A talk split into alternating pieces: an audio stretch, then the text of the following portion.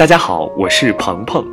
前两期呢，我们聊到了关于植物精油在古埃及、古印度和中国的历史背景。今天我们将继续聊一聊植物精油在欧洲的历史。古埃及文明的灭亡，并不意味着芳香疗法的毁灭。公元前一千年，芳香疗法就已经传播到了欧洲。埃及北临地中海，风平浪静，水波不兴。划着船去往北边的希腊并非难事，所以古希腊人师承埃及，将精油使用在了各个方面。公元前四百年，医学之父希波克拉底曾指出，保健之道是每日做一次芳香的沐浴及按摩。看来，古埃及芳香文化一定是在更早的时间接触了希腊文明。在雅典瘟疫蔓延时，希波克拉底主张市民通过焚烧芳香物以防止瘟疫流行，因此可以断定，当时的人们已经知道植物具有杀菌作用。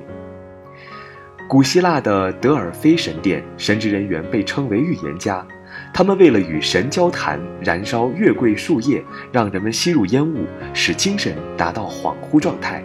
这一时代有很多植物的用途被发现。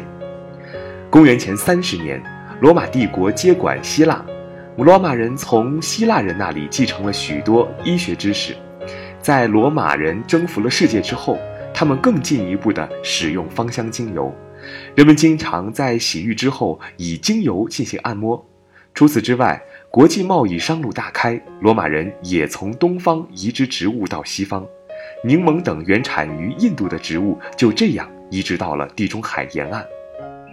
罗马人使用精油的奢华远胜于希腊人。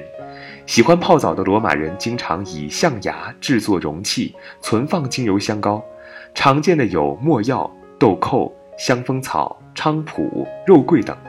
无论是身上、衣服上、床上、墙壁上，甚至公共澡堂，都充满了精油香膏的香味。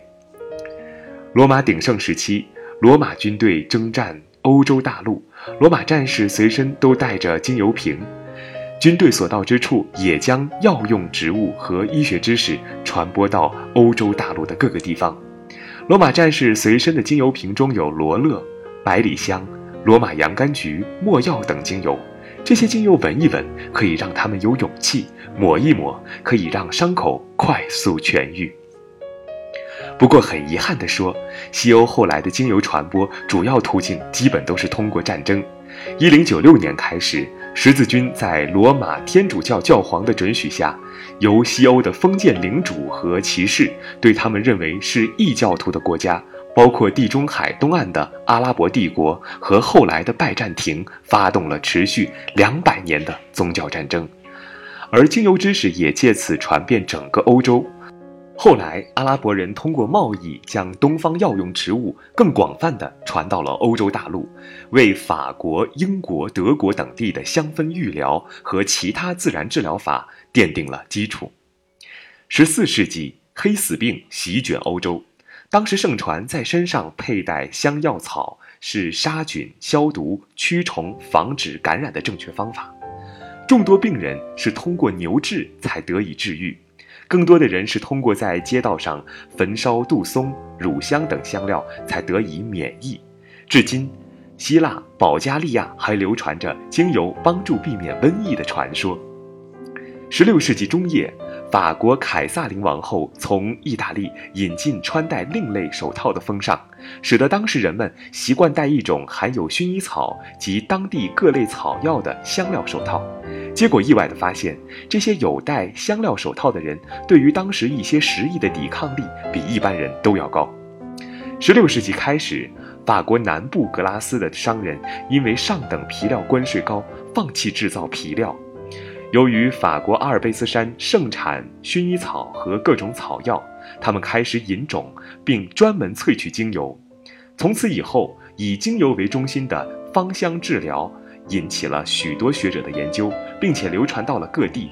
这也使得法国成为除了埃及以外另一个和芳香治疗有关的国家。这个时期，欧洲各个芳香学派以精油种植基地为中心，在欧洲全面发展。最有名的就是一五二七年贝肯氏出版社出版的《贝肯氏的药草集》。十六世纪还有所罗门所写的《药方大全》。到了十七世纪，是英国药草师的黄金时代。当时出了几位大师，他们留下来的药草知识对现代芳香治疗有莫大的帮助。十八世纪时的医疗还仍然使用精油，但是物流并不发达，很多原产地种植萃取的植物精油无法运达世界各地的医院。但是实验化学可以使用廉价的原料人工合成，相比天然精油更加廉价便捷，因此实验化学开始应用在了药物学上。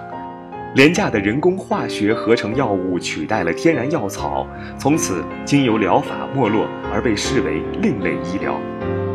虽然西药开始全面取代精油，但是精油并未走进末路。一九二零年，法国化学家盖特·福瑟有一次在他父亲的香水工厂中不小心烧伤了手。因为他曾经看过关于薰衣草具有治疗功效的文章，于是立即将受伤的手放入纯净的薰衣草精油中，受伤的部位两天后就痊愈了。薰衣草神奇的伤口愈合能力促使他开始研究薰衣草精油的功效。此时正值第一次世界大战结束，这些研究成果也利用在受战火蹂躏的士兵身上，减轻了伤者的疼痛。另外，精油伏特盖瑟的经验也证实了植物精油在科学上的理论根据。一九三七年，他再出版了一本专门论述精油抵抗细菌功效的医学书籍。从此之后，将芳香植物技术独树一帜，发展为一门芳香疗法。后来，福特盖瑟创立企业，专门生产应用于化妆以及芳香剂用途的精油。二次世界大战后，西药的副作用、滥用抗生素，导致许多不明原因的病不断增加。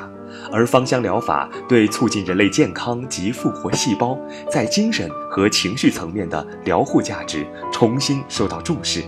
因此，近几十年来，法国、英国、意大利等国再度兴起芳香植物疗法的研究。一九五零年。法国的玛格丽特·摩利夫人将芳香疗法应用到更加广泛实用的领域。摩利夫人的先生也在医疗方面协助她做了植物精油的临床实验。